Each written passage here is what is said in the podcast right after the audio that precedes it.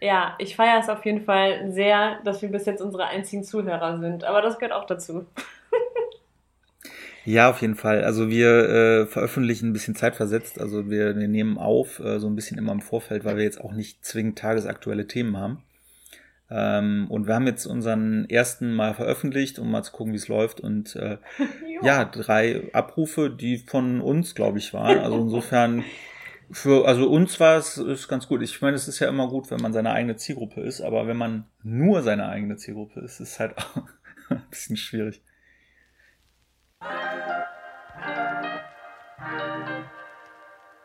Aus der Hüfte direkt in dein Ohr. Zwei Nerds nehmen dich mit auf die Reise zum Top-Titel. Komm, wir schreiben einen Bestseller von Chris und Sebi.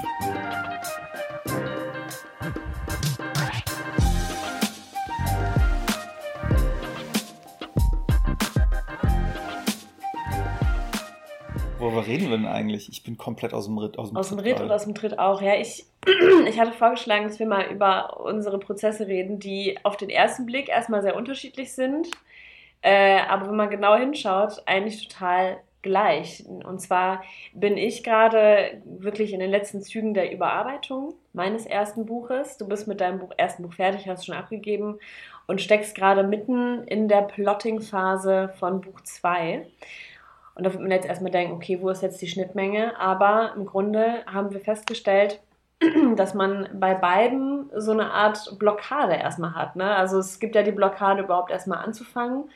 Und ich habe gerade ganz extrem die Blockade aufzuhören. Also das, was ich da gemacht habe, wirklich loszulassen und den Punkt zu finden, wo ich sagen kann, okay, hier ist es jetzt gut und jetzt, jetzt gehe ich damit raus den Punkt finde ich gerade nicht. Ich weiß nicht, woran es liegt, ähm, ob ich mich da selber ein bisschen verarsche oder ob er wirklich noch nicht da ist. Also ich, ähm, ich weiß, was du jetzt sagen wirst, aber ich, ähm, ich zweifle wirklich dran. Ich bin mir nicht sicher. Ähm, die Frage, die, die ich hätte, wäre, ähm, wir haben ja vor ungefähr einer Woche einen Podcast aufgenommen, da haben wir da auch drüber mhm. gesprochen und da warst du genau an dem gleichen Punkt eigentlich, dass du gesagt hast, du zweifelst, du weißt es nicht, dann habe ich irgendwie, bin ich auf die Kanzel gestiegen Wir haben eine halbe Stunde darüber geredet, wie wichtig das ist, sich Feedback einzuholen und so. Ganz schrecklich. Äh, ja. Was, wo bist du denn gerade? Also hat sich seitdem irgendwas getan oder hängst du immer noch im Loch? Ich bin, glaube ich, noch tiefer in das Loch, habe ich mich reingebuddelt. Bist du immer noch ich bin unter immer der noch Decke? Unter, ja. nee, die Decke. die Decke habe ich mir heute mal geklemmt, obwohl ich es echt frisch finde heute. Also heute könnte ich äh, mein kleines äh, Decken ähm, Tonstudio okay. ganz gut gebrauchen. Nee, aber ich glaube, ich habe mich da noch tiefer reingefräst in dieses Loch. Ich musste auch wirklich sehr lachen über deine eine Nachricht an mich. Ähm, ich hatte dir irgendwie, erst habe ich dir, glaube ich, eine Nachricht geschrieben von wegen, yeah, es ist total cool und ich freue mich so. Und dann so eine Stunde später, oh nein, es ist alles so scheiße, oh Sebi, ich glaube, mein Text, das ist einfach nur totaler Schrott. Und dann hast du mir einfach nur ganz stumpf geschrieben, schick mir was, ich glaube, du wirst bipolar. Oder ich glaube, du, ich glaub, du entwickelst ja. eine bipolare Störung. Du musst damit jetzt rausgehen. Ja. Ähm, ja, und. Zwischen den, zwischen den Nachrichten waren irgendwie zwei Stunden, aber ich habe die halt erst zusammengelesen und ich dachte, ja. was stimmt nicht mit dir? Ich habe irgendwie gedacht, du sitzt dann vor deinem Handy und führst irgendwie ein Zwiegespräch. So, das ist total gut. Nein, das ist Schrott. Doch, ich liebe es. Nein, ich hasse es. Äh, deswegen, ja. Ja, ja, stimmt. Ja, also das war natürlich dann so in der geballten, also ohne, ohne den ohne die Zeitverzögerung, die du da nicht miterlebt hast, war es natürlich sehr kompakt merkwürdig und auch nicht nachvollziehbar. Für mich selbst übrigens auch nicht. Also ich glaube, ich glaube, das ist einfach der innere Kritiker, der mir immer wieder sagt, boah, was, was ist das für ein Dreck und wer will das überhaupt lesen? Und es gibt schon super viele Krimis, warum musst du da jetzt auch noch deinen da hinterher schmeißen? Es gibt irgendwie 90.000 Buchveröffentlichungen pro Jahr. Wer will denn deins jetzt noch lesen? Und das ist übrigens auch echt nicht gut, was du da geschrieben hast. und der ist, und der also ist, ja, und der ja ist verdammt so, ne? überzeugend, Sebi. Der quatscht mich permanent voll und der, also der macht das auch wirklich sehr eloquent, sodass ich das mittlerweile auch echt dem abkaufe. Also nach der Argumentation frage ich dich, äh, warum machen wir eigentlich einen Podcast? Weil wir haben eben festgestellt, dass wir die einzigen Hörer sind, schneiden das, machen das liebevoll zusammen, machen ja. uns richtig Herzblutmühe und es hört sich einfach keine Sau an. Und jetzt kommst du mir mit O, wenn das keiner liest. Du machst es für dich. Ja, okay. Also ganz ehrlich, Buchbranche ist nicht Also für die allerwenigsten ist das ein Job am Ende. Ich hoffe das und wir beide wünschen es uns ja auch, dass wir irgendwann mal Schriftsteller sind, die davon auch größtenteils leben können. Aber es ist die totale Ausnahme.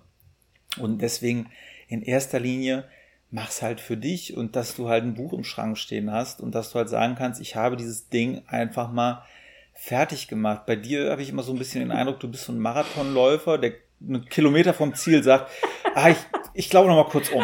Ich gucke noch mal, vielleicht vor 20 Kilometern war irgendwie ganz schön. Ich gucke noch mal, vielleicht kann ich so ein bisschen schneller laufen. Und die bauen schon ab in der Ziel-Area, die bauen Überall schon ab und alle sind schon Genau, es ist einfach nichts mehr da und der Müllwagen fährt schon so einen Tag später da durch und du so, ah, vielleicht, wenn ich jetzt noch mal ein bisschen schneller noch mal zurück und wieder, ja. mach's halt fertig, bring es halt fertig. Hast du das eigentlich bei, bei vielen Dingen einfach so, dass du Dinge nicht zu Ende ja, bringen tatsächlich. kannst? Ist das vielleicht eine Charaktereigenschaft? Oh, das weiß ich nicht, ob das eine Charaktereigenschaft ist, aber also, also bei, den, bei diesen kreativen Dingen habe ich es auf jeden Fall sehr stark. Ähm, aber ich habe grundsätzlich tatsächlich auch Probleme, Dinge abzuschließen. Ich fange super gerne Sachen an. Also ich bin auch total vielseitig interessiert und hab, bin neugierig und habe Bock, neue Sachen auszuprobieren und so. Aber es kommt sehr selten vor, dass ich dann auch bei einer Sache bleibe und die auch wirklich zum Beispiel Klavier spielen. Ne? Also ich hatte super Bock, Klavier zu spielen, habe mir eins gekauft, wie man es halt so macht. Ja, wenn man ein Herrenhaus hat, sagt man einfach hier, Ah. François, kauf, er kaufe mir ein Klavier. Genau, aber stell's bitte in den aber Westflügel, weil hier im Ostflügel schlafe ich und da möchte ich diesen, diesen Sound einfach nicht haben morgens. Genau, da stehen schon die Bongos. Ach, ja, nee, ach, das, da sind auch immer die Gäste untergebracht da im Westflügel und das ist mir dann einfach ein bisschen too much gewesen. Naja, und jetzt ste steht der Flügel halt da und ich, ja, ich spiele halt nicht. Das ist, ähm, doch, das ist schon, das ist schon mein Ding offenbar. Aber Sebi, ganz ehrlich, wie ist es bei dir? Weil du spielst auch Ukulele und spielst es auch wieder nicht. Ja, ich, aber ganz ehrlich, ich spiel's nicht, weil ich mir die scheiß Hand gebrochen Och, habe. Ja, okay. ähm, aber, ja. aber ich würde es gerne spielen. Ich habe es versucht, aber ich mache mir den mit dem Gips manchmal die kaputt. Das sieht ein bisschen unwürdig aus, wenn man versucht, die Ukulele zu spielen. Ähm, ja, wie ist bei mir? Also ich find's, empfinde es gerade als sehr spannend. Ähm, wir versuchen ja auch mal so äh, in uns reingucken zu lassen und so Tipps zu geben, die uns zumindest helfen, ohne jetzt äh, Anspruch zu haben, dass wir äh, die Weisheit mit Löffel gefressen haben. Aber was sich halt bei uns beiden extrem bewährt hat, ist dieses Sparring. Ja. Ähm, das war schon beim ersten Buch so und ist jetzt auch wieder so, weil wir hatten äh, letzte Woche nochmal äh, einen Austausch. Äh, ich glaube, direkt nach dem Podcast hatten wir nochmal gesprochen, weil wir beide so ein bisschen gehangen haben. Ähm, weil ich mir jetzt vorgenommen habe, an dem zweiten Buch auch wirklich zu arbeiten, ähm, um wirklich da auch mal ein bisschen Druck drauf zu kriegen. Äh, und ich hing halt komplett und habe grundsätzlich halt dieses Thema, ich hatte, bevor ich die Geschichte hatte, eine Idee, ein Thema, was mich interessiert, habe mich dann auch komplett in dieses Thema eingelesen. Ich kann es nicht verraten, was wäre ein Spoiler für das Buch und habe das wirklich so in mich aufgesogen und habe dann angefangen an diesem Thema rumzudoktern und da das Buch, die Buchidee rum zu plotten und so. Und die Genese war jetzt, dass ich halt nach und nach dieses Thema immer weiter runtergedampft habe, aber ich hatte immer noch diesen Mindfuck und bin nicht rausgekommen. Äh, und da war halt unser äh, Sparring extrem gut, ähm, was wir dann hatten. Wir würden es nie so nennen, aber es war halt einfach so, wir reden halt drüber. Äh, und da hat es halt bei mir Klick gemacht, weil du mir da ähm, mega Input gegeben hast ähm, und deine Perspektive reingegeben hast. Und ich glaube, das ist einfach das Wichtigste, auch um diese, ja. wiederum dein Thema zu überwinden, dieses, äh, oh Gott, bin ich gut genug, ist das alles schlecht, sich wirklich ähm, zumindest einen äh, Vertrauten zu suchen, mit dem man sich dann inhaltlich auch mal austauscht und auch mal sagen kann, boah, ich, ich stehe voll auf dem Schlauch. Ich habe keine Ahnung. Ich glaube, dass es scheiße ist. Und ich muss sagen, ich habe äh, so 30 A4 Seiten schon geschrieben von dem Buch. Äh, gehabt, muss ich sagen. Also ich hatte es äh, so äh, und war ganz, ganz happy. Aber das war so wie die, dieses Ding, ich will das schnell haben und schnell fertig machen. Und hatte dann relativ schnell Gas gegeben. Und durch die neue Idee, äh, die durch dich auch gekommen ist, ist es einfach vieles davon hinfällig.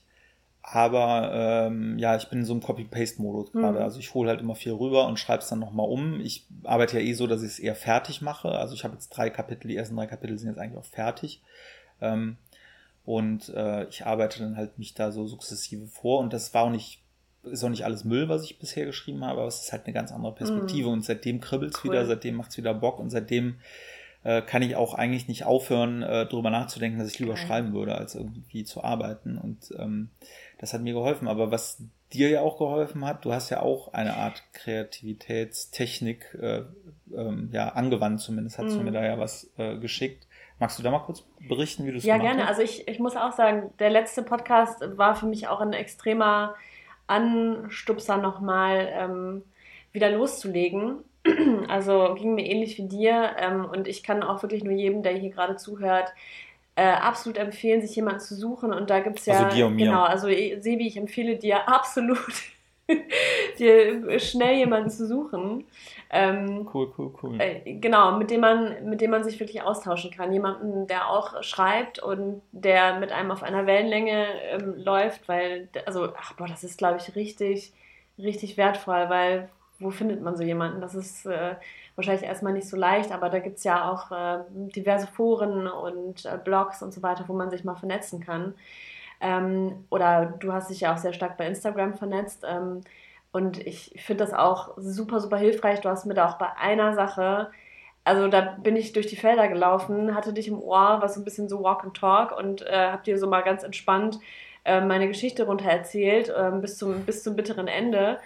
Und dann hast du diese krasse Idee gehabt und das war so für mich so total der Mindfuck in dem Moment, weil ich dachte, ja klar, ja klar. Also es war, es war so klar in dem Moment, als du mir das gesagt hast, habe ich gedacht, ja klar, wie, wie konnte es hier anders sein? Und das war für mich auch wieder so ein krasser Moment, wo man selber nicht aus seinem Kopf irgendwie rauskommt und in, de in dem Moment jemanden braucht, der mal von außen drauf schaut und äh, relativ unbefangen an diese Sache rangeht, ohne diese ganzen Informationen vielleicht in seinem Kopf zu haben, die alles verstopfen. Ähm, ja, und auch die Darlings genau, nicht, ne? Ja. Weil äh, das war ja umgekehrt bei mir das Thema, ja. dass ich mich so in diese Idee versteift habe. Und du halt mehr als einmal ja gesagt hast, ja, cool, aber denk das doch mal so. Und das fand ich auch erstmal nicht cool, weil ich will ja diese Idee. Äh, aber dadurch, dass ich es zugelassen habe, äh, habe ich die Idee jetzt trotzdem übrigens mhm. ähm, mit mhm. eingebaut aber halt auf einem moderaten, auf eine moderate Art und Weise, äh, die halt auch nicht völlig nervt, wenn man es liest. Mhm. Und, ähm, aber ich meinte eigentlich was ja, anderes. Du hast genau. noch eine genau. andere Technik. Ähm, ja, genau. Das hat, äh, hat bei mir auch was in Bewegung gebracht. Ich habe erstmal auf jeden Fall ein paar Tage lang, jeden Tag stundenlang geschrieben und bin auch sehr happy damit. Ich habe das Ende jetzt komplett umgeschrieben, so wie du es mir damals in den Feldern äh, geraten hast. Ähm, ja, und ich bin nochmal, und das war auch wirklich, also ich habe es total vergessen, wie inspirierend das ist. Ich bin an eine Location, an einen Schauplatz gefahren, ähm, an dem die finale Szene stattfindet. Ähm, ich hatte da verschiedene Orte im Kopf und habe mich dann am Ende auf einen Ort festgelegt und musste nochmal so ein bisschen die Gegend da abchecken und mal schauen, wie zugänglich das da alles ist. Und im Endeffekt war das total der coole Ausflug. Es war also ähm, ja, äh, ich kann schon mal verraten, es war in der Natur, es war sehr un unberührte Natur und ich bin da rumgestapft und habe mich umgeschaut, habe Fotos geschossen, habe dir auch ein paar geschickt. Und da sind direkt, da ist direkt in meinem Kopf ein Film losgegangen, als ich an einem bestimmten Setting angekommen war. Ähm, und das trägt mich gerade sehr, weil ich direkt auch äh, die Bilder kommen und die Wörter kommen automatisch hinterher. Es ist ein also auch sehr empfehlenswert, wirklich an die Schauplätze hinzufahren und nicht nur bei Google Maps oder ähm, auf irgendwelchen Homepages die Sachen zu recherchieren, sondern wirklich die Dinge mit eigenen Augen zu riechen, zu schmecken, zu fühlen, zu schauen, wie ist der Untergrund, wie fühlt sich das an unter den Füßen, wo, äh, also ne, wie ist die Beschaffenheit des Bodens, wie riecht es da, all diese Dinge. Finde ich äh, super, weil ich hatte äh, das vor, ja, ich kann jetzt schon fast von Jahren reden, weil ich habe das Buch ja sehr, über einen sehr langen Zeitraum geschrieben, das erste. Äh, hatte ich nämlich das, genau das gleiche. Ich habe mal mega gehangen mhm. äh, und kam überhaupt nicht weiter. Anderthalb Jahre, vielleicht zwei Jahre her. Und da habe ich das nämlich genauso gemacht. Da ähm, ging es nämlich darum, das war für mich zumindest zu dem Zeitpunkt schon eine Schlüsselszene äh, im ersten Buch, wo ähm, es um die Rechtsmedizin mhm. ging in Köln und wo ich ähm, einfach da ja, einen Dialog stattfinden lassen wollte, eine, ja, auch ein Konflikt. Und ich habe mir halt die Bilder bei Google Maps immer angeguckt und habe dann halt geschrieben. Und die Rechtsmedizin in, in Köln ist halt unfassbar hässliches Gebäude. Äh, es gibt eigentlich gar nichts her. Davor ist eine der meistbefahrenen Straßen in Köln. Das ist halt so mega unattraktiv. Und dementsprechend wurden auch die Texte mega unattraktiv. Ne? Er ging durch das Gebäude, boah, ist das hässlich hier, er ging auf die Straße, boah, ist hier viel Verkehr, er ging weiter und da stand er und dann haben sie sich unterhalten. Und das hat mich so angeödet, dass ich nämlich dann auch mir das Rad ge äh, geschnappt habe und bin dann mal einen ganzen Tag durch mhm. Köln, ähm, weil mein Roman eben in Köln spielt, äh, größtenteils, und habe halt von allem Fotografien gemacht. Und das war der Mega-Boost. Cool weil äh, ich das ähnlich wie du das jetzt von, vom Wald beschreibst, hatte ich das zum Beispiel in der Rechtsmedizin, dass ich halt davor stand und dann halt diese Atmosphäre aufgenommen habe, die ich dann auch vermitteln ja. konnte. Dann war es halt nicht ein hässliches Gebäude, sondern es war irgendwie, ah, weiß ich auch nicht, es hatte so eine eigene Atmosphäre. Dann hörte man irgendwie eine Bohrmaschine, wo man sich dann auch fragt, oh krass, mhm. hoffentlich hängt da gerade einer ein Regal auf. weil, das andere will ich mir gerade nicht vorstellen. Davor war irgendwie eine Werbung mit eine Zigarettenwerbung, was total bizarr wirkte, so in, in Kombination mhm. irgendwie. Hier raucht ihr noch eine und dahinter ja, ist die Rechtsmedizin, ja. wo die gerade wahrscheinlich einem die Lunge rausholen, ja. äh, einem Toten. Und diese Kombination aus allem, und daneben mm. war dann irgendwie auch so eine, so eine ganz Richtig schreckliche gut. Ecke, so drei Bäume ja. und eine Parkbank und so. Und da hat das dann auch für mich alles das Setting ja. stattgefunden. Und das hätte ich ja online niemals ja. äh, gefunden. Und insofern äh, kann ich es total nachvollziehen, weil ich hatte genau den gleichen Punkt und nachdem ich diese Bilder hatte, ich habe mir die Bilder dann auch beim Schreiben aufgemacht mhm. daneben und habe dann wirklich mich da reingedacht und ähm, das hat das ganz weit nach vorne gebracht. Ja, interessant. Ich war mal bei der, in der Rechtsmedizin bei einer Lesung mit dem Leiter der Rechtsmedizin in Köln. Übrigens ein sehr interessanter Mann, ähm, auch sehr eloquent und der hat da sehr viel erzählt. Und das Interessante war, wir waren in so einer Art Hörsaal und direkt nebenan wird seziert. Also ähm, ja, und unten ist halt auch dieser Tisch und ich kann mir vorstellen, wenn die da ganz normal ihre Studenten sitzen haben, dann wird halt unten seziert, ne, auf diesem Tisch. Also das war schon eine besondere Atmosphäre da mal zu sein. Und übrigens allen, die sich für die Rechtsmedizin generell interessieren, kann ich den Instagram-Account von Michael Zockhaus empfehlen. Der ist ja Rechtsmediziner in Berlin an der Charité, glaube ich. Und dieser Instagram-Kanal, das ist wirklich nichts für schwache Nerven, weil in diesen Stories zeigt er regelmäßig, wie er irgendwelchen Leichen die Haut abzieht, ähm, die Hirne rausnimmt, abwiegt, dann zeigt er hier ähm, sind Blutgerinnsel in der Leber und da ähm, ja gab es eine Thrombose in der Lunge. Also das ist schon echt krass. Das ist aber wirklich es geil. Wenn man eine Aktfotografie zeigt bei ja, Instagram, äh, dann, ja. dann wird sofort gesperrt. Mhm. Aber das hat mal eine Kollegin gesagt, eine Filmkritikerin, die hatte mal, äh, aber vor vielen Jahren mal gesagt, ähm, dass in Amerika äh, man nur einen Pimmel in einem Film zeigen kann, wenn man ihn abhackt. das fand ich irgendwie sehr plakativ, aber es stimmt ja, weil ein Penis, oh Gottes Willen, das darf man niemals zeigen und oh Gott, Sittenwächter und die Kirche mhm. kommt. Aber wenn es Blätter ist, ist ja irgendwie Crazy. ganz cool. Und das ja. klingt irgendwie ganz genauso, ja, ne? dass das halt möglich ist, okay. sowas zu zeigen, ist schon Da habe ich noch nicht ja. drüber nachgedacht, aber da hast du total recht. Ich habe mich auch gewundert, dass es nicht gesperrt äh, ist. Es ist halt immer gekennzeichnet als sensibler Inhalt und man kann halt dann drücken, Video trotzdem angucken. Und ich drücke halt immer auf Video mhm. angucken und ziehe mir das alles rein. Und ich finde es auch gar nicht mal so abschreckend, weil es ist natürlich immer sehr nah rangezoomt. Mhm. Dadurch ist es so ein bisschen entmenschlicht. Ähm, aber sobald irgendwie ich Haut sehe oder Haare oder Fingernägel oder so, dann, boah, dann ist es auch schon wieder vorbei. Also dann denke ich, boah, da, das kann ich jetzt bei meinem Frühstücksmüsli noch nicht äh, mir geben. Ähm, aber das nur so als Fun Fact nebenbei für alle, die äh, rechtsmedizinische, ähm, äh, wie sagt man? Ja, Beratung richtig. Ähm, aber da fällt mir, äh, da muss ich jetzt direkt mhm. rein, weil ähm, ich habe es auch gerade auf meinem Instagram-Kanal gepostet, der unbedingt wachsen muss, by the way. Ähm, aber äh, da äh, schreibe ich halt auch so ein bisschen das, was wir hier reden, versuche ich so ein bisschen mitzunehmen mm. oder zu transportieren auf Insta. Und da hatte ich nämlich gerade auch einen Buchvorschlag äh, gepostet, den ich von dir wiederum habe. Darum vielen Dank dafür. Und zwar Rechtsmedizin, Grundwissen für die Ermittlungspraxis. Mm. Wie gefällt dir das? Hm. Mega geil, Also ich bin erst bei Seite 10 oder so. Ich bin ja. völlig geflasht. Ich habe auch schon, was ich echt nie mache, weil ich habe so einen Drang, ich muss immer alles komplett machen.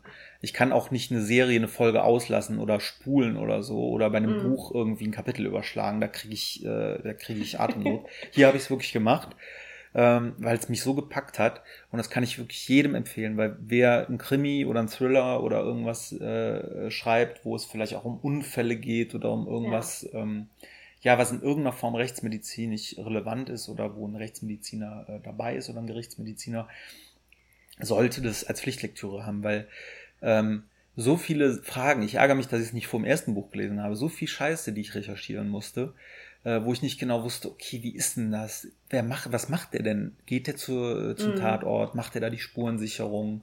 Was kann der vor Ort sagen? Was muss er wann sagen?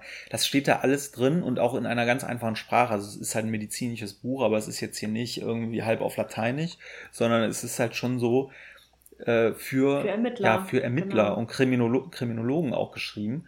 Und das finde ich mega spannend. Und ähm, das hat mir gestern nochmal einen Schub gegeben, weil ich lag hier in der Hängematte und habe ähm, da ein bisschen rumgeblättert, weil ich eben äh, auch irgendwie ein Gefühl dafür kriegen will, äh, wie mein Mörder mordet. Mhm. Ähm, und äh, da hat das total geholfen, da mal durchzublättern und halt zu sehen, okay, alles klar, irgendwann steigt man komplett aus, weil irgendwann ja. waren auch Messerformen und irgendwelche Einstichwinkel äh, mhm. und so. Aber es ist ähnlich, wie du es von dem Instagram-Kanal erzählst halt so äh, unaufgeregt, ja. weißt du? Es ist halt so, als würde man sich durchlesen, wie man, äh, wie man sich, weiß ich nicht, ein Bett selber zusammenbaut. ja, oder so, genau. Einfach so, nimm Brett eins, dann nimmst du Brett zwei so, ja, wenn man die große Klinge nimmt, ja. dann kommt man besser durch die, äh, durch die Gewebeschichten und so. Ja. Cool, also es ist kein Ratgeber, wie man Leute aber umbringt. Aber so ein bisschen ist, halt ist es so, oder? Also ich habe auch mal gedacht, das ist ein geiles Nachschlagewerk für, für Serienkiller, die mal eben gucken wollen, worauf sie alles achten müssen. Das denke ich mir auch bei den Zockers-Videos immer so, ne? Boah, krass. Also wenn das jetzt jemand sieht, der böse Gedanken hat, der wird da sehr sensibilisiert für alles, was man falsch machen kann und was in der, in der Gerichtsmedizin dann rausgefunden wird. Ähm, aber ich, genau, also für alle, die das Buch nicht kennen, das ist halt wirklich so eine Art Nachschlagewerk. Da kann man sämtliche Todesarten nochmal nachgucken oder wie du gerade meintest, ne, mit verschiedenen Messern, Einstichwinkel oder verschiedene Suizidmethoden und wie man die äh, erkennt. Oder wie, wie kann man auch unterscheiden, hat sich jemand wirklich erhangen oder ist der vorher irgendwie erdrosselt worden und dann zum Schein nochmal aufgehangen worden, solche Dinge. Und ich fand das Buch auch richtig, richtig gut und praktisch. So fürs, fürs erste, für die Erstinfo sozusagen. Aber ich glaube zum Beispiel bei meinem zweiten Buch würde ich auch nochmal mit einem Rechtsmediziner sprechen, weil das dann in einem konkreten Fall vielleicht doch noch ein bisschen individueller ist und man dann nochmal nachhaken muss. Aber ich finde so für die erste Information ist es absolut geil. Und auch das kann die Kreativität beflügeln, ne? weil das macht ja auch Bilder im Kopf. Dann schlägt man eine bestimmte Sache nach und kommt dann so ein bisschen in dieses Thema rein und nähert sich dem Ganzen, ohne dass man sich jetzt hinsetzt vor, vor ein leeres Word-Dokument und losschreiben soll. Ähm, also vielleicht um so eine Schreibblockade oder so eine, so eine Schreibhemmung erstmal zu überwinden, falls man die denn hat. Ja, und das Wissen, das hilft einem dann auch äh, lockerer zu schreiben, weil gerade das Thema Rechtsmedizin äh, ist, war für mich halt so mega komplex, auch vor, weil es äh, spielt auch eine Rolle in, in, in beiden Büchern. Oh, und das ist so, man will ja auch keine Scheiße schreiben. Ne? Also ich finde, ich hatte mich irgendwann davon gelöst, alles mhm. real ähm, äh, darstellen zu wollen, an den Stellen, wo es halt komplex wird. Weil ich hatte auch einen befreundeten ähm, äh, Kriminologen mal, äh, mal Kontakt aufgenommen, um rauszufinden, wie denn genau so die Kripo funktioniert und wie sich so eine Mordkommission bildet. Mhm. Und das hat er mir mega nett und geduldig irgendwie geschrieben und erklärt und so. Aber das checkt ja keiner. Und das muss man dann auch nicht, also wenn ich da immer reinschreiben würde, ich, sorry, ich weiß nicht mehr, wie es genau war, weil es ist jetzt schon ein bisschen länger her, aber wenn man halt sagt, ja, hier Wache 1 ruft Wache 5 an und dann überlegen sie, haben sie gerade Kapazitäten, dann kommt Wache 4 dazu und dann gucken sie mal und dann wird hier irgendwie äh, was zusammengestellt nach irgendwelchen Kompetenzen und Dienstgrad und ja, das willst du ja auch nicht mhm. beschreiben. So, kommt der Kommissar rein und der, da ist die Spurensicherung, Punkt. Also ähm, das war für mich auch ein Prozess, irgendwann mal zu sagen, okay, man muss jetzt nicht alles haarklein erklären. Es sollte irgendwie Hand und mhm. Fuß haben. Äh, aber es ist ja immer noch Fiktion, ja. was wir schreiben und keine Dokumentation. Ja. Gleichzeitig ist es aber schon so, dass mir bei der Rechtsmedizin es immer auf Keks ging, dass ich nie gecheckt habe, wie die arbeiten. Äh, und das war auch gut in dem Buch ja. mal zu lesen, dass die halt auch Experten dazu mhm. holen, dass die eben, äh, wenn sie irgendwelche Knochenbrüche haben, dass dann auch irgendwie ein Experte dabei sein kann, der sich mit Physik auskennt und gucken kann, okay, wie, in welchem Winkel, warum ist der gebrochen? Oder wenn ein Tierkadaver gefunden wird, dass dann irgendwie ein Zoologe, nee, es gab dafür sogar einen, einen äh, eigenen Fachbegriff, also Zoo irgendwas, mhm. aber dass es dafür halt Experten gibt. Und das ist irgendwie so erfrischend, dass man das jetzt einfach mal gelesen hat und im Kopf ja. hat. Und wenn ich halt nächstes Mal schreibe, dann weiß ich das und muss das nicht noch tausendmal nachrecherchieren. Und was du sagst, es inspiriert ja. auch. Also ich hatte direkt ähm, Mord. Ähm, Fantasien. Äh, Mordfantasien, nein, ich hatte direkt äh, ja Tötungsvarianten äh, im Kopf. Wie ja, es, ich glaube, darum haben wir nur uns als Zuhörer, weil es immer so wirkt, als würden wir hier äh, rum Charles Manson. Ja. Aber das tun wir nicht, äh, sondern es das ist, ist äh, ja, einfach nur Ideenfindung. Ja. Es ist hochprofessionell, weil wenn man eben über einen Killer schreiben will, dann muss man auch ein bisschen Profiling mhm. betreiben und sich halt angucken, warum macht er das? Und das, äh, ich rede immer weiter, aber das war auch ein wichtiger Input von dir, weil ich äh, so festhing äh, jetzt bei meinem Mörder und ich wusste, wie ist, also ich grob wusste ich es, aber warum tut er das? Ja. Was ist seine Motivation zu killen? Das war ja auch unser Thema, diese dreidimensionale Figuren und so im letzten Podcast. Und dann war ich irgendwann an dem Punkt, dass ich so verzweifelt war, dass ich schon im Hinterkopf hatte, ja, der hat auch schon hier äh, Tiere gequält, als er ein Kind war. Mhm. Und dann sagtest du nämlich zu mir, ja, am Ende kommt dann so ein Scheiß raus, wie jemand, der Tiere quält, als er ein Kind oh, war. Wie flach ist das denn? Nee, total gut, weil ich war ja selber unzufrieden damit. Aber das halt dann mal so zu hören, so, was für ein langweiliger Scheiß. Man hat es schon tausendmal gesehen, man glaubt es auch nicht richtig, weil es immer dasselbe ist. Und warum killt er denn die Tiere? Was stimmt nicht mit dem Kind? Das muss man ja alles irgendwo erklären. Und ähm, darum bin ich dadurch jetzt äh, auf ein ganz anderes Level, äh, ganz anderes Level mit dir gekommen. Und das äh, finde ich halt extrem gut. Ich rede mich im Kreis, ich weiß nicht mehr, wo ich angefangen habe. Darum bist du letztes habe, Mal so still geworden, als ich das gesagt habe. Ich habe ich hab nur gemerkt, wie du immer dich mehr zurückgezogen hast und es wurde immer stiller auf der anderen Seite. Ja. Okay, jetzt weiß Wenn ich, ich nicke und immer cool, cool, cool, cool, cool sage, dann weißt du, dass da irgendwas nicht dass in Ordnung ist. Dass du gerade gedanklich ganz woanders denkst und denkst, fuck, fuck, fuck. habe ich alles falsch gemacht. Ja, genau. Nee, aber cool, also cool, interessanterweise cool. hatte ich das Phänomen auch, aber jetzt, also bei dieser Setting, bei, dieser, bei diesem Location-Besuch, ähm, und zwar dass, dass ich mich auch zu sehr in etwas verbissen habe, in einer bestimmten konkreten Vorstellung. Und, ähm, und habe dann auch gedacht, nee, dann, dann schreiben mir total viele, dass das super unlogisch ist, wenn die Protagonistin da so und so lang läuft, weil so geht der Weg gar nicht und das ist äh, von, von, den, von der Ortschaft her gar nicht möglich. Und dann dachte ich mir, so what, das ist hier alles fiktiv, das, die künstlerische Freiheit nehme ich mir jetzt ähm, und baue das Ganze nochmal um. Und ich stelle hier an, an, den Rand äh, von dieser Ortschaft stelle ich noch ein Haus, was nicht da ist. Und ich mache das hier alles flacher in meiner Fantasie. Und äh, es sei mir verziehen, aber ich muss da äh, noch ein bisschen rumdoktern im Siebengebirge und diese Vulkanlandschaft für mich ein bisschen anpassen, damit es in mein Buch reinpasst. Ja, ich finde, man muss halt überlegen, was man will. Ne? Also wenn du äh, wirklich Regionalbezug hast und wirklich äh, tief da drin bist, dann kann man halt irgendwie nicht schreiben, der Dom steht ja, in äh, Düsseldorf. Aber, aber am Ende ist es genau das, was du sagst. Ich hatte das auch, was mega genervt hat. Äh, ich wollte eine Fabrikhalle im Bergischen irgendwie mit reinnehmen im ersten Buch. Hm. Und dann habe ich auch recherchiert und gesucht und bei Immo-Scout nach leeren Lagerhallen gesucht, bei Maps nach Lagerhallen gesucht, wo Bilder hinterlegt sind. Und irgendwann dachte ich auch, ey, es ist, äh, es ist Bergische. Da stehen überall leere ja. Lagerhallen. Da war früher ja. Industrie, jetzt ist es nicht mehr. Äh, und hatte dann auch tatsächlich den Anspruch, da den genauen Vorort mit reinzuschreiben. Vom Remscheid sollte es sein. Und dann wel welcher Ortsteil, mm. da muss es alles mm. stimmen. Es ist eine Fabrikhalle in Remscheid. Wenn sich irgendjemand, ja. liebe Leser, darüber aufregt, dass so eine Fabrikhalle, weil das Rolltor nicht rechts, sondern links ist, äh, nicht in Remscheid steht, es tut mir herzlich leid mhm. und meine vollste, vollste Sympathie an Remscheid, aber es ist einfach scheißegal, weil es 99% der Leser einfach nicht Genau, tangiert. Ähnlichkeit mit real existierenden Personen und Orten ist rein zufällig ähm, entspringt alles unserer Fantasie. Ich hatte auch diesen Anspruch, ich habe auch immer aus dem Journalismus kommen noch äh, im Hinterkopf äh, so konkret wie möglich zu schreiben. Ne? Ähm, aber das, das kannst du ja im Endeffekt auch, wenn du so konkret wie möglich in deiner Fantasie die Dinge beschreibst. Und ähm, das, das muss ja nicht real existieren. Aber erstmal an diesen Punkt zu kommen, sich dann von diesen Dingen zu lösen, nochmal neu zu denken oder gerade auch wie bei dir, wenn man sich in so eine, so eine Idee verliebt hat, ne? ähm, da nochmal zu gucken, okay, kriege ich da nochmal anders einen Griff dran ohne dass es jetzt so zentral ähm, ja, die Geschichte dominiert ähm, und trotzdem irgendwie äh, das einfließen zu lassen, das ist halt echt dann die Kunst. Und ich glaube, am besten kommt man dahin, wenn man wirklich sich von extern jemanden holt, also wie in unserem Fall mit jemandem spricht, der auch schreibt ähm, und der dann nochmal ein bisschen frischen, frischen Wind und Perspektive reinbringt. Ja, dann schick mir doch oh, Mann, Sevi, ja, ich weiß. Ich, ich verstehe mich da selber nicht. Ich habe wirklich den Eindruck, dass es nicht gut ist. Ich habe die, die ersten Kapitel mir jetzt nochmal durchgelesen. Ich dachte mir, ja, so cool, jetzt bin ich fertig. Ähm, ich lese die ersten Kapitel nochmal durch und dann schicke ich die nie.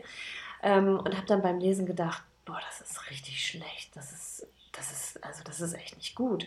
Irgendwas stimmt nicht an diesen, an diesen Kapiteln. Und ich meine auch zu wissen, was es ist. Also für, für meinen Geschmack fehlt da so ein bisschen die Sinnlichkeit. Ich finde, das ist etwas, was der Simon Beckett super, super gut macht. Ich habe mir gerade auch nochmal ähm, die Chemie des Todes äh, geschnappt aus dem Regal und ein bisschen drin rumgeblättert und gelesen. Du meintest ja letztes Mal, dass du im Schreibprozess gar nicht liest. Ähm, witzigerweise ist es bei mir ganz anders. Also ich lese meistens, bevor ich schreibe, ein Buch, was ich richtig gut finde und wo ich den Schreibtisch, äh, den Schreibstil richtig gerne mag.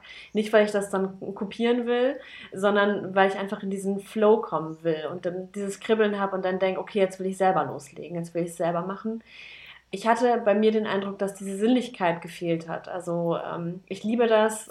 Schreibst, ja. schreibst du denn, sorry, dass ich da reingehe, aber schreibst du denn in der Ego-Perspektive dein Buch? Ja, genau. Also nicht als Ich-Erzähler, sondern Echt? als personaler Erzähler, dritte Person, ja.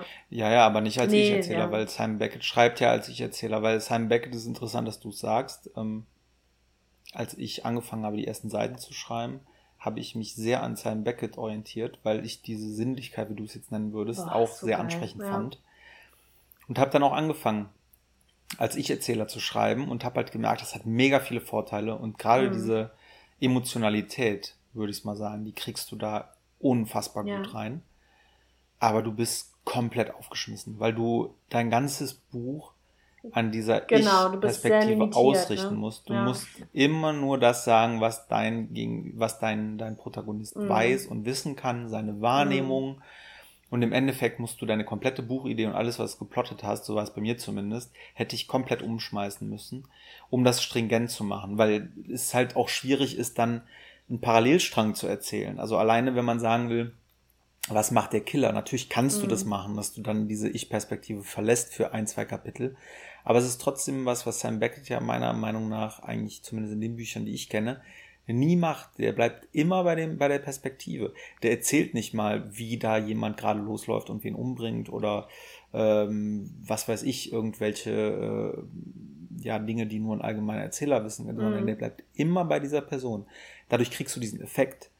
Aber es schränkt dich unfassbar ja. ein. Und insofern, äh, lange Rede, gar keinen Sinn. Ich habe mich da auch dran versucht, ich kann nur sagen, ähm, versuch dich daran nicht zu, damit nicht zu vergleichen und daran zu messen. Zum einen, weil der halt ein ganz großer ist, zum anderen aber auch, weil es eine ganz andere Herangehensweise ist. Weißt du, ich sitze hier an einem Tisch und könnte mich jetzt auch fragen, warum das nicht aussieht wie ein Stuhl. Also es ist einfach was anderes. Ja, aber diese Emotionalität und Sinnlichkeit bekommst du auch beim personalen Erzähler in der dritten Person hin. Ähm, da gibt es halt so ein paar. Aber nicht wie Simon nee, Beckett, das ist eben also das, was ich in, meine. In der? Ich-Perspektive ne? bist du ich, natürlich super nah dran. Das ist, das ist, das ist auf jeden Fall so. Ja. Also näher kommst du an, an, eine Figur gar nicht ran.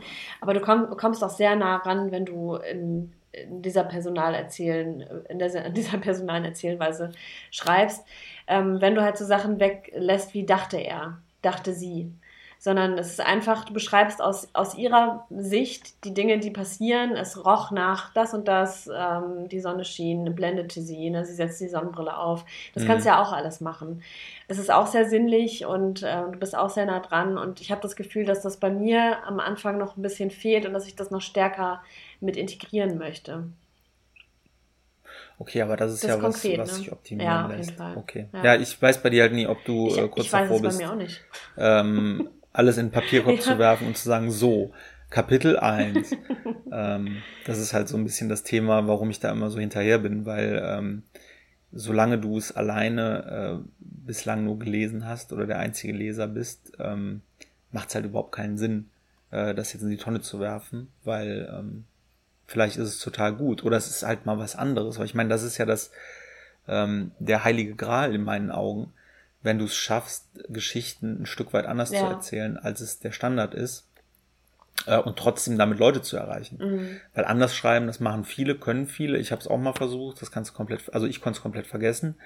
Ähm, Und äh, darum, vielleicht hast du einfach einen eigenen Stil. Ich hoffe es zumindest, weil wenn sich ein Buch wie Simon Beckett liest, dann fragt man sich halt auch, äh, warum lese ich nicht Simon Beckett? Mm. Nee, das ist da genau, das ist auch nicht mein Anspruch. Aber was mir halt bei ihm sehr gut gefällt, ist diese Sinnlichkeit. Und ich glaube auch, dass ich sehr sinnlich schreibe und auch sehr emotional. Ähm, das wird mir zumindest auch in meinem Job immer nachgesagt. Deswegen bekomme ich auch immer diese Themen ähm, die sehr viel Fingerspitzengefühl und Sensibilität ähm, erfordern. Aber ähm, ja, ich aus irgendwelchen Gründen habe ich das am Anfang nicht so stark drin und ich, aber ich glaube, das ist etwas, woran ich arbeiten kann. Aber so wie du weiß ich bei mir halt auch immer nicht, okay, was, was ist das hier gerade? Ist das, verarsche ich mich hier gerade oder ähm, stimmt da wirklich was nicht? Deswegen gleichzeitig, ich habe eben nochmal gedacht, ja, klar, könnte ich dir einfach was schicken, aber du bist mir in diesem ganzen Schreibprozess so wichtig, dass ich dich irgendwie nicht enttäuschen will. Das ist ganz komisch. Also ich glaube, ich könnte es besser irgendeinem Wildfremden auf der Straße in die Hand drücken und sagen, hier lies mal kurz und sag mal, wie du das findest, als dir. Weil bei dir denke ich, boah, nee, das muss richtig gut sein, wenn der Simi das in, die Händen, in Händen hält. Aber das ist natürlich auch Quatsch, weil du ja auch weißt, dass es eben nicht die finale Fassung ist. Ne? Aber mach das doch. Auf Instagram gibt es äh, eine Trilliarden Leute, die äh, Autor äh, sich nennen, entweder, also meistens auch sogar in ihrem, in ihrem Username. Mhm. Schreib halt mal random fünf Leute an, kannst aber bei mir im Kanal mal gucken, da hängen genügend davon, denen, denen ich folge oder die mir folgen. Und dann schreib einfach mal fünf random an und sag, äh, kann ich euch mal zwei Kapitel sch äh, schicken und ihr äh, sagt mir euer ehrliches Feedback. Natürlich muss man dann auch immer mm. gucken, wen fragt ja. man da, ne? Also äh, weil ich weiß, es ist also witzig, eine sehr liebe Kollegin und äh, Freundin von mir, ähm, Sabrina, schöne Grüße, die, äh, der, die war, glaube ich, die allererste, der ich ähm, das erste Kapitel gegeben mhm. habe. Und ähm, ich war dann ganz aufgeregt, sie liest es und so, und dann habe ich mich so gefreut und dann waren wir im Büro, da haben wir noch zusammen in einem Büro gearbeitet, da war ich noch angestellt. Und dann kam sie halt rein und äh, hatte so diesen Wir müssen reden Gesichtsausdruck. Und ich Nein. war so mega, oh, und ich dachte, oh Gott, das ist so schlecht, das ist so schlecht, das ist so schlecht. Und dann sagt sie, boah, Sibi, ich, äh, weil sie mich halt eher als etwas, äh, würde ich mal sagen, humorvolleren Typen ah, okay, okay. kennt und nicht diese düsteren Seiten an mir. Äh, ich hatte wohl anscheinend nicht deutlich gemacht, wo das bei mir hingeht. Ja. Und da sagte sie, boah, ey, wenn du mal was Lustiges schreibst, dann frag mich total gerne. Aber ich konnte es nicht zu Ende lesen. Und ich wusste eigentlich, dass sie auch, äh, wenn es um Netflix geht, ähm, da bei den meisten Sachen halt raus ist. Also sowas wie Vampire Diaries. Ich hoffe, ich oute sie jetzt hier nicht, aber als Vampire, Vampire Diaries oder sowas. Es geht halt noch so. Mhm. Ich habe übrigens Buffy geguckt, muss ich sagen, um das jetzt wieder auszugleichen. Also solche Sachen, mhm. die gehen. Ähm, aber wenn es halt zu hart wird, dann dann ist sie halt ja. raus und, und kann das gar nicht. Und im Nachhinein habe ich auch gedacht, ey, was für ein Idiot ich bin. Ich habe sie mir gewählt, weil ich halt irgendwie ihre Meinung sehr mhm. schätze. Aber natürlich war sie komplett ja. die falsche Ansprechpartnerin. Ähm, und das, die Einordnung, die braucht man dann halt auch, wenn man vielleicht Feedback bekommt, wo es heißt, boah, nee, das mm. ist mhm. mir, weil wenn du irgendeinen Splatter-Fan fragst, der wird dir wahrscheinlich nach zwei Kapiteln sagen, warum sind denn noch alle Köpfe dran? Ja. Also, Interessanterweise habe ich gerade gemerkt für mich nochmal, dass für mich ein Riesenunterschied besteht zwischen einem Thriller und einem Film. Also so einem Splatter-Film zum Beispiel oder einem, oder einem Spannungsfilm. Ähm, Filme gehen bei mir auch gar nicht. Das ist zu krass. So dieses, diese visuellen Eindrücke, dann noch der Sound dabei, die Schreie, die krasse Musik, so da bin ich völlig überfordert und habe total Angst. Also bei, beim, da ist die Schwelle bei mir wirklich so niedrig. Ich hatte sogar bei Scary Movie Schiss. Ähm, und bei Scream, äh, bei Saw, genau, bei, bei Saw war ich im Kino und ich musste den, das Kino verlassen nach zehn Minuten, weil ich, äh, das ging nicht. Aber bei Büchern, da kann es mir eigentlich nicht krass genug sein. Also da kenne ich gar nichts. Da kann auch ein Cody McFadden oder so mich nicht schocken. Ähm, und das finde ich schon irgendwie ganz interessant. Also bei mir darf halt nur eine, eine Ebene gereizt werden und dann in dem Fall die Fantasie und wenn dann noch die Augen und die Ohren und oh, das ist, das ist dann alles zu viel für mich in dem Moment. Aber ja, du hast mhm. recht. Ich, ich habe eben auch nochmal drüber nachgedacht, ja, wem könnte man sowas geben? Ich finde es unter Freunden tatsächlich auch schwierig, weil, boah, dann bringt man den anderen so im schlimmsten Fall in so eine Verlegenheit, dass der einem dann sagen muss, ja, Chris, boah, das ist echt nicht gut, so sorry, nichts gegen dich und ich hoffe, du nimmst mir das mhm. nicht übel. Also das ist halt eine total unangenehme Situation. Ähm, ich habe auch Leute äh, aus meinem Umfeld gewählt. Ich hatte es irgendwie am Anfang so acht Leuten mhm. oder so gegeben, aber die ersten zwei, drei Kapitel und habe halt Leute gewählt, denen ich schon irgendwie nah bin, dass sie das, also damit ich sie auch einschätzen mhm. kann, ne? Äh, auch wenn ich es dann bei der Kollegin nicht konnte, aber äh, das war mir schon wichtig. Ähm, aber ich habe es schon Leuten gegeben, wo ich weiß, die haben mir schon mal die Meinung gesagt, ah, jetzt okay. nicht irgendwie mhm. im Schlimmen, sondern die waren, haben mir schon mal ehrliches Feedback zu irgendwas gegeben. Oder äh, weil einige aus dem Berufskontext einfach waren, die geben mir regelmäßig Feedback, weil so einfach unsere Zusammenarbeit funktioniert und ich ihnen auch. Also es ist irgendwie so auf Augenhöhe, ähm, dass ich es danach ausgewählt habe. Und da wusste ich auch, von denen kommt was. Und dadurch war ich auch ganz anders vorbereitet, weil ich wusste genau, da ruft mich jetzt keiner an und sagt, boah, Sebi, das ist so cool, mhm. voll toll, das zu lesen, sondern ich wusste, ich kriege da jetzt 20 Seiten zurück, die mindestens die Hälfte der Seiten Anmerkungen drin ist, mhm. irgendwelche äh, Kommas gefehlt haben oder irgendwelche Fragezeichen drin sind, äh, wo es heißt, boah, das kapiere ich nicht oder warum machst du das nicht anders? Ähm, und dadurch war ich dann auch äh, ja damit total entspannt, weil ich halt wusste, okay, was kommt. Da war dann eher die Herausforderung, diese acht Meinungen nebeneinander ja. zu legen und nicht sofort hinzugehen und dann sofort ja. umzuschreiben, sondern nochmal zu reflektieren, das auch mal einen Tag mhm. liegen zu lassen, nochmal drüber zu lesen, weil der eine, der sagte dann, ja, hier, äh, das geht mir viel mhm. zu schnell, kannst du nicht noch irgendwie äh, übers Kapitel äh, das Setting beschreiben, wo ich dann natürlich in, intuitiv sofort dachte, ja, genau, kann ich ja machen, ich ja. könnte ja noch beschreiben, wo der da genau ist, in welchem Stadtteil und was da für, für Blumenläden sind und so. Äh, und dann dachte ich, ja, warum? Da stehe ich nicht drauf, das mhm. will ich nicht, das passt auch nicht zum Buch. Ähm, dass man eben diese, diese Feedback-Schleife auch nochmal mhm. hat. Ähm, man muss denen das ja nicht sagen oder diskutieren, man kann einfach sagen, vielen Dank, danke für deine Zeit, tschüss. Äh, und dann selber ja. überlegen, wie man damit umgeht, weil das darf halt auch nicht passieren, dass man dann seinen eigenen Kritiker noch mehr füttert und dann anfängt, das Buch umzuschreiben. Ja, und auch mal gucken, okay, wo gibt's hier Schnittmengen, wo haben mehrere Personen vielleicht äh, das Gleiche angemerkt. Ähm, da könnte man, da lohnt es sich ja vielleicht doch nochmal dann auch genauer hinzugucken. Ähm, aber Sebi, wie war das denn bei dir? Hattest du nicht auch die total Schiss, das dann rauszugeben und die Testleser diese Sachen lesen zu lassen? Weil ich, ich habe Schiss. Ja, mega. mega aber du hast es trotzdem einfach Fall. gemacht. Hast du nicht vorher groß nachgedacht, sondern einfach auf Senden geklickt. Ich habe sehr viel nachgedacht. Es war eine sehr okay. lange, äh, weil das klingt ja immer so, ja. was ich erzähle, als würde ich hier alles aus der Hüfte schießen, aber nee, gar nicht. Das war eine lange Genese. Ich habe auch diese drei Kapitel, glaube ich, 47.000 Mal äh, nochmal gelesen und Details ja. geändert und habe mich über jeden einzelnen Tippfehler ja. geärgert, den trotzdem, äh, der trotzdem gesehen wurde und um jede einzelne Unstimmigkeit äh, in, in, in der Story, die mich total geärgert hat. Aber es ist einfach irgendwann muss man, glaube ich, bei allem springen. Ob man kündigen will, um einen neuen Job anzufangen, ob man vor, ob man Klavier spielen will im Westflügel vor Zuschauern, ob man, ähm, weiß ich nicht, ob man eben sein Talent zeigen möchte. Äh, und gerade in so, so Jobs, die eben an einem selbst so krass hängen, äh, muss man das halt machen. Da musst du rausgehen irgendwann. Und das ist eine Genese, es ist, gibt auch einen richtigen Zeitpunkt. Ähm, wenn du jetzt sagst, du bist da noch nicht hundertprozentig mit, mit, äh, mit zufrieden, dann, dann mach's jetzt auch noch nicht. Aber was für mich halt wichtig war, ein Timing. Also ich habe mir äh, ein Timing gesetzt, was auch sehr opulent war. Ich habe halt in Monaten eher gerechnet. So, bis dahin will ich das Manuskript fertig haben, bis dahin ja. möchte ich ähm, keine Ahnung, die ersten Testleser haben, bis dahin möchte ich das Manuskript überarbeiten, bis dahin will ich die Verlage anschreiben. Und das ist dann so im Vorfeld so, ach ja, ist ja alles in einem halben mhm. Jahr. Äh, aber plötzlich war es halt da und dann habe ich auch das ernst genommen und habe halt mhm. halt gesagt, okay, ich wollte bis Mai zehn Testleser irgendwie erreichen. Ich glaube, es waren acht am Ende, aber dann habe ich mich halt Mitte Mai hingesetzt und habe gesagt, okay, ich muss das jetzt machen, weil wenn ich das jetzt schon wieder verschiebe, dann mache ich es halt mhm. nie. Und ähm, dieses Timing, was ich mir selber auferlegt habe, im Endeffekt wie so einen kleinen Projektplan ja. oder so, ähm, um daran voranzukommen. Weil solange man sich in seiner Kreativität die ganze Zeit dreht, ähm, kommt man halt zu nichts. Mhm.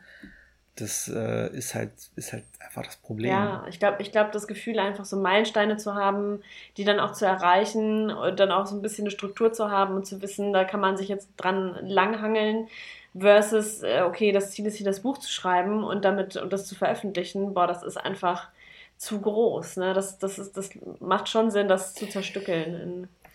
Das sowieso. Also das würde ich sowieso, e-, egal äh, worum es geht, immer empfehlen. Ja. Sich halt genau zu überlegen, ähm, was sind die einzelnen Next Steps, weil das gilt für alle. Also natürlich ist es halt, äh, ne, kann, für viele ist es eine Motivation. Wir hatten das ja auch schon mal äh, wo du von einer Autorin, glaube ich, erzählt hast, die äh, irgendwie sagte, sie hat sich da selber beim Spiegel Bestseller Nummer 1 geschrieben, bis sie es dann auch wirklich mhm. geschafft hat. Ähm, manche motiviert das, aber ich bin auch null der Typ. Also wenn ich mir jetzt vorstelle, ich, ähm, ich äh, will jetzt äh, Bestseller verkaufen, dann würde ich mich auch so unter Druck setzen, dass das wirklich ja in der oberen Liga, Riege mitspielen mhm. kann, dass ich das zu Tode optimieren würde. Aber mein Ding war halt einfach mal, ich hatte mir irgendwann so, ein, so eine Art Bucketlist gemacht, weil ich ja mhm. gesagt habe, okay, wenn mhm. bis Ende des Jahres ich einen Verlag finde, bin ich happy. Äh, wenn ich das selber in der Buchhandlung sehe, bin ich happy. Und wenn innerhalb von zwei Jahren, das war noch vor der Epidemie, wo ich sehr viel Bahn gefahren bin, weil es halt ein Köln-Krimi ist und ich in Köln wohne, dachte ich, vielleicht ist die Wahrscheinlichkeit sogar gegeben, wenn ich mal irgendwann jemanden in der Bahn sehe, der, äh, der mein Buch gerade liest oder so. Also das war so mein Fernziel, wo ich dachte, boah, das wäre der Oberhammer. Dann wäre ich im, im Olymp, in meinem persönlichen zumindest angekommen. Ähm, und wenn ich jetzt dieses, das ist ja genau das, ne? Ich habe nie gedacht, dass ich das schaffe, dieses Buch zu veröffentlichen. Das ist jetzt so. Ähm, also denke ich jetzt schon äh, ans zweite und arbeite daran. Mhm. Und ich habe auch schon eine Idee fürs dritte Buch, aber da denke ich jetzt gar nicht dran. Das schreibe ich mir auf, wenn ich da drauf komme. Jetzt fokussiere ich erstmal das zweite Buch und da auch nur das Manuskript. Mhm. Ich weiß auch gar nicht, ob mein Verlag das will oder nicht, weil äh, mit denen habe ich noch gar nicht geredet. Ich schreibe das jetzt einfach und dann biete ich denen das an. Und vielleicht hänge ich dann in einem halben Jahr wieder in irgendeiner Verlagsrunde und suche nach einem neuen Verlag oder so.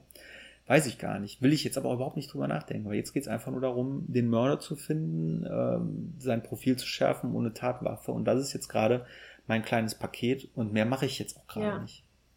Ja, ich habe meine, für mein zweites Buch die Idee ja quasi auch schon fertig und habe das komplett runtergeschrieben, einmal den, den Kapitelplan. Ähm, und das äh, muss ich sagen, das macht auch so ein bisschen Druck im Hinterkopf, dass ich denke, boah, ich will das jetzt auch endlich mal abschließen, weil dieser Text, der ist jetzt echt sowas von durchgenudelt in meinem Kopf. Ähm, ich bin da auch zu nah dran, um da überhaupt noch was sehen zu können, glaube ich. Und äh, habe auch richtig Bock, mit dem zweiten loszulegen. Ähm, und was du eben meintest, äh, boah, wenn ich das Ziel hatte, den Spiegel Bestseller zu schreiben, das wird mich viel zu krass unter Druck setzen. Denke ich mir, okay, das ist aber auch ein zweischneidiges Schwert, weil ähm, wer hatte das nochmal erzählt? Ich glaube, der Arno Strobel, ich bin mir nicht ganz sicher. Aber irgendein Bestseller-Krimi-Autor hatte auch mal erzählt, ähm, dass er sich irgendwann mal so mit, mit Photoshop irgendwie so diese Spiegel-Bestseller Top 3 Liste ausgedruckt hat und dann quasi seinen Namen und den Titel seines Buches und das, das Cover da so reingefotoshoppt hat und hat sich das in so einen Schreibtisch gehängt und hat dann immer wirklich diesen Blick auf, auf dieses äh, Ziel gehabt, dass er nämlich mal irgendwann unter den Top 3 im Spiegel-Bestseller in der Liste sein möchte. Und ich glaube, das ist, das ist auch ein krasses Motivationstool auf der anderen Seite. Ich meine, Klar. Aber dafür musst du so ticken. Ja. Also ich habe das ja auch ähm, äh, in meiner Selbstständigkeit habe ich auch viel mit Startups zu tun, mit Gründern, mit Freelancern. Ähm, und es gibt halt solche, die äh, auch ehrlicherweise recht geringe Tagessätze nehmen, die so durchkommen, mhm. die zufrieden sind, die machen auch viel so Arty-Sachen, weil sie da irgendwie, also so irgendwelche Kunstsachen, weil sie da Bock drauf haben. Und es gibt andere, mit denen unterhältst du dich. Und dann sagen die, ja, in zwei Jahren will ich äh, 5 Millionen Umsatz. Und dann, wo ich dann auch erstmal so grinse und sage, ja, ist klar, erzähl doch mal, was hast du denn da genau vor? Ähm, und äh, das ist einfach der Anspruch. Und ja. ich glaube, ja, wenn du wirklich äh, davor hast, die Welt zu erobern, dann solltest du dir dieses Ziel auch setzen. Aber das ist ja auch ähm, äh, das Wichtigste eigentlich an Zielen, dass du dir erreichbare Ziele setzt und dann eben Teilziele ja, machst. Weil nichts ist demotivierender als ein Ziel, äh, was du nicht erreichen kannst oder wo du einfach zwei Jahre dann arbeiten musst. Mhm. Und ähm, das Ziel, einen Bestseller zu erreichen, das kannst du dir vielleicht setzen, wenn du einen Verlag hast, wenn du schon mal was veröffentlicht hast und wenn du irgendwie ein bisschen Erfahrung gesammelt hast. Ich bin ja auch der totale Noob noch, ich habe ja auch gar keine Ahnung. Ähm, und da muss man erstmal reinkommen. Ja. Also ich glaube, dass, dass du da auch nicht der Typ für ja. wärst, die jetzt sagt, äh, ich will äh, Bestseller-Autorin werden. Du hast ja gerade erstmal das Thema, dass du überhaupt mal äh, veröffentlichst und, und Feedback dir einholst von Kollegen. Ja, genau. Also ich, ich weiß auch gar nicht mehr, also, ob das so sehr die Motivation ist, jetzt einen Bestseller hinzulegen, aber schon die, die Motiva Motivation, wenn ich damit rausgehe, dann muss es halt direkt knallen. Dann muss es richtig geil sein. Und dann, dann will ich auch echt so eine Duftmarke hinterlassen. Ähm, dann, soll das, dann soll das nicht so ein Wischiwaschi sein, was ich dann mal so halb gar rausgehauen habe, sondern dann, dann soll das halt wirklich auch irgendwie eine Spur hinterlassen sozusagen. Und ähm, ich glaube, das erzeugt bei mir diesen Perfektionismus, dass ich nicht loslassen kann, weil ich denke, nee, da bin, da bin ich noch nicht. Aber vielleicht werde ich da auch niemals sein. Das ist ähm, in, in, meiner Wahrnehmung zumindest. Das ist, äh, und die ist ja sehr, sehr selektiv gerade. ähm, Aber Simon Beckett ist ja auch ein gutes Beispiel. Ne? Also seine ganze äh, Todes, äh, weiß gar nicht, wie viel, fünf, sechs. Diese David Hunter-Reihe, ne? Mhm. Genau, diese David Hunter-Reihe. Mega ja, gut. Äh, die ersten Bücher von ihm sind auch gut, aber das ist auch schon sehr zum Teil Special Interest. Also wenn man sich Tiere durchliest, äh, wo irgendwie auch aus der Ich-Perspektive irgend so ein geistig gestörter äh, Menschen als Tiere hält und das einfach in so einer entspannten Geschichte erzählt wird. Ja. Ähm, ich, ich mag es, das ist sehr progressiv und so, aber es ist jetzt auch nicht so das Buch. Also wäre das das erste Buch von ihm gewesen, glaube ich, hätte ich nicht weiter von ihm gelesen, weil das war irgendwie ganz nett. Aber es war jetzt nicht so, dass ich denke, boah, das ist ja ein krasser Autor. Ja. Ich meine, die haben ja nicht alle so, die haben ja nicht alle mit, mit Bestsellern angefangen. Ja. Ähm, Lirum Larum, schick ja, mal was. Ja, ich schick dir mal was. Ähm, mach doch, mach doch mal direkt einen Meilenstein. Sag, lass doch einfach mal sagen, äh, bis en, bis Ende Mai hast du zumindest mal eine Liste von zehn Leuten, denen du es schicken Zehn? Willst. Boah, ich habe jetzt an, an eine Person gedacht. Fünf. Lass uns fünf. Ja, ist gut, Sebi. Aber ich, ich finde es ja gut, dass du mir fünf immer so Leute. den Arsch trittst, weil ich glaube, das, das brauche ich schon. Ich glaube, sonst würde ich gar nicht aus dem Quark kommen. Was mich jetzt abschließend nochmal interessieren würde, ähm, ich habe Probleme aufzuhören, du hattest ein bisschen Probleme wieder reinzukommen. Kannst du das verorten, woran das bei dir lag? Ähm, Zeit. Also ich äh, hatte ähnlich wie du es äh, eben sagtest, bevor das erste fertig war, das zweite eigentlich schon grob umrissen, hatte dann ähm, im letzten Jahr im Sommer äh, ist komplett fertig geplottet, krass, ja, schon fast ein Jahr her, mhm. fertig geplottet komplett auch und war mega happy und es hat super Bock gemacht. Und da ist halt auch viel schon entstanden von den Seiten, die ich aktuell habe und die ich jetzt nochmal bearbeite. Ähm, und dann kam einfach das Leben dazwischen. Ja. Ne? Also es ist halt ähm, durch die Selbstständigkeit, äh, ich hab, bin äh, selbstständig geworden, um Zeit zum Schreiben zu haben. Aber es ist eher so, dass ich äh, durch die Selbstständigkeit, die auch große, große Freude macht, mhm. so viele Themen, so viele Kunden, so viele Projekte habe, die mega Spaß machen, dass das ins Hintertreffen geraten ist. Jetzt habe ich hier die schöne Plastiktischdecke einmal um. Das ist jetzt gut für den Ton. Egal. Ähm, auf jeden Fall äh, komme ich einfach nicht dazu. Daneben halt mit, mit einem Kind und so. Du hast ja selber auch zwei ähm, und es ist immer eine blöde Ausrede, ich habe keine Zeit, aber bei mir ist es so, habe ich auch schon mal gesagt, dass ich mich reindenken mhm. muss. Ich kann mich nicht eine Stunde hinsetzen. Ich muss mindestens zwei, drei Stunden schreiben, um reinzukommen, weil ich halt auch den Anspruch habe, die Kapitel direkt fertig mhm. zu machen und zu nageln. Und das braucht halt seine Zeit. Ähm, Entschuldigung, ich habe einen ganz flachen Humor, deswegen musste ich gerade. also ganz wichtig ist Nageln, Nageln, Nageln. ähm, ja, ich bin einfach nicht ja. dazu gekommen. Und jetzt habe ich mir äh, vorgenommen, wieder dazu zu kommen, habe mich da reingedacht, was auch jetzt echt lange gedauert hat, wieder in, den, in das Thema reinzukommen. Mhm. Und dann habe ich halt diesen ersten Hänger gehabt, dass ich ja nicht äh, vom Nageln zum Hänger, äh, dass ich einfach nicht wusste, ähm, wie lege ich diesen Scheißkiller an, weil der äh, schon eine recht zentrale Rolle hat, auch in ja. der Gesamtgeschichte. Und ähm, ja, da hat mir einfach geholfen, mit dir darüber zu reden. Und seitdem wir letzte Woche gesprochen haben, schreibe ich halt auch Geil, wieder, weil ich da jetzt diesen Knoten gelöst ja. hatte. Ähm, und äh, ja, das ist eigentlich die ganze Geschichte. Cool. Aber dieses Nebenbeischreiben, das haben, glaube ich, alle, die anfangen. Ähm, und ich glaube, deswegen werden auch wirklich nur diejenigen veröffentlichen, die es wirklich, wirklich wollen, die diese Langstrecke auch gehen, ähm, durch dieses Tal der Tränen. Die Melanie Rabe sagt immer, sie hat das Gefühl, am Ende jedes Buches, dieses Buch will mich umbringen. und so ein bisschen empfinde ich das gerade auch. Also es ist wirklich, boah, das reiß ich mir aus meinem Hirn gerade raus. Und das ist ein, auch ein sehr, oh, ein sehr schmerzvoller Prozess, muss ich sagen. Aber it's Was worth it. Also es macht mir einfach so viel Spaß. Ich feiere diesen Prozess so sehr, diesen Weg dahin, dass es mir auch fast egal ist, was dabei hinten rauskommt, ob es jetzt ein Bestseller ist oder im Self-Publishing am Ende drei Leute sich runterladen. So what? Hauptsache, ich habe das gemacht und kann am Ende, wenn ich mal 80 bin und äh, mit meinen Enkelkindern irgendwie im Garten rumlatsche, dann sagen, ja, habe ich, hab ich gemacht. Das war auf meiner Bucketlist und das habe ich abgehakt. Exakt das. Und es ist ja auch nicht, ich hatte ja auch Self-Publishing und habe das Feedback genommen äh, und mhm. habe dann nochmal eine Verlagsrunde gemacht, wo ich dachte, die zeigen mir einen Vogel, weil ich schon bei Amazon war, mhm. was ging. Äh, weil ich halt so wenige Leser hatte, war das kein Problem. Es schließt sich ja auch nicht aus, ja, dass stimmt. man mal ins Machen kommt. Und was du sagst, es ist es wert, das ist es auch, weil ähm, ich jetzt bestimmt, ja, wahrscheinlich seit dem letzten Sommer gar nicht, fast gar nicht mehr geschrieben habe an dem Buch. Und ähm, ich habe mir das jetzt vorgenommen und hatte äh, Montag, äh, also gestern einen Tag, sorry, dass wir immer mit den Tagen durcheinander sind, aber ist ja auch scheißegal eigentlich. Also gestern äh, hatte ich mir den Tag äh, mal freigeräumt, ein paar Stunden und saß dann da und habe geschrieben und ich mache halt relativ vieles gelogen, aber ich mache Yoga, ich mache Meditation, einfach um selber auch mal runterzukommen und wieder ein bisschen zu entspannen mhm. und irgendwie mich in, in, in der Mitte zu finden und so. Und ich habe gemerkt, nachdem ich da mal drei Stunden am Stück geschrieben habe, es gibt nichts Entspannenderes für mich. Das ist die größte, beste Entspannung, äh, die ich mir in meinem Leben vorstellen ja. kann. Das hat mir ja wieder gezeigt, dass mir das einfach so einen großen Mehrwert gibt. Mhm. Und selbst wenn es am Ende keiner liest, äh, dann mache ich es halt ja. halt für mich. Ähnlich wie unser Podcast. Ja, das war doch ein schönes Schlusswort, Sebi. Grätsche, grätsche ich dir heute mal Ach, rein. Herrlich. Cool, dass du das mal machst. Ich habe immer ein schlechtes Gewissen, wenn ich das tue. Sehr nee, gut. wir sind unter einer Stunde. Ich bin stolz auf uns. Und wir haben, glaube ich, auch jetzt alles gesagt zum Thema. Ich verspreche dir, ähm, ich werde dir, ich habe, ich werde dir in den nächsten Tagen was schicken.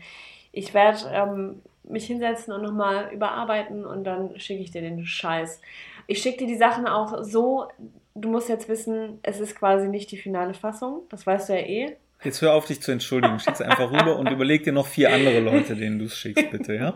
Boah, du durchschaust mich immer so schnell. Das ist unangenehm. Ich, ich möchte dich gerne manipulieren können, aber es geht leider nicht. Ja, also ja, Disclaimer, Sebi. Das ist, wird nicht gut sein, was du ja, da bekommst. Mm, mm. Ja, ja, ja, ja, ja, ja. Mm, cool, cool, cool. Alles klar. So, oh, wir machen einen Deckel drauf. Bis, Bis nächstes Mal. Mal. Tschüss. Ciao.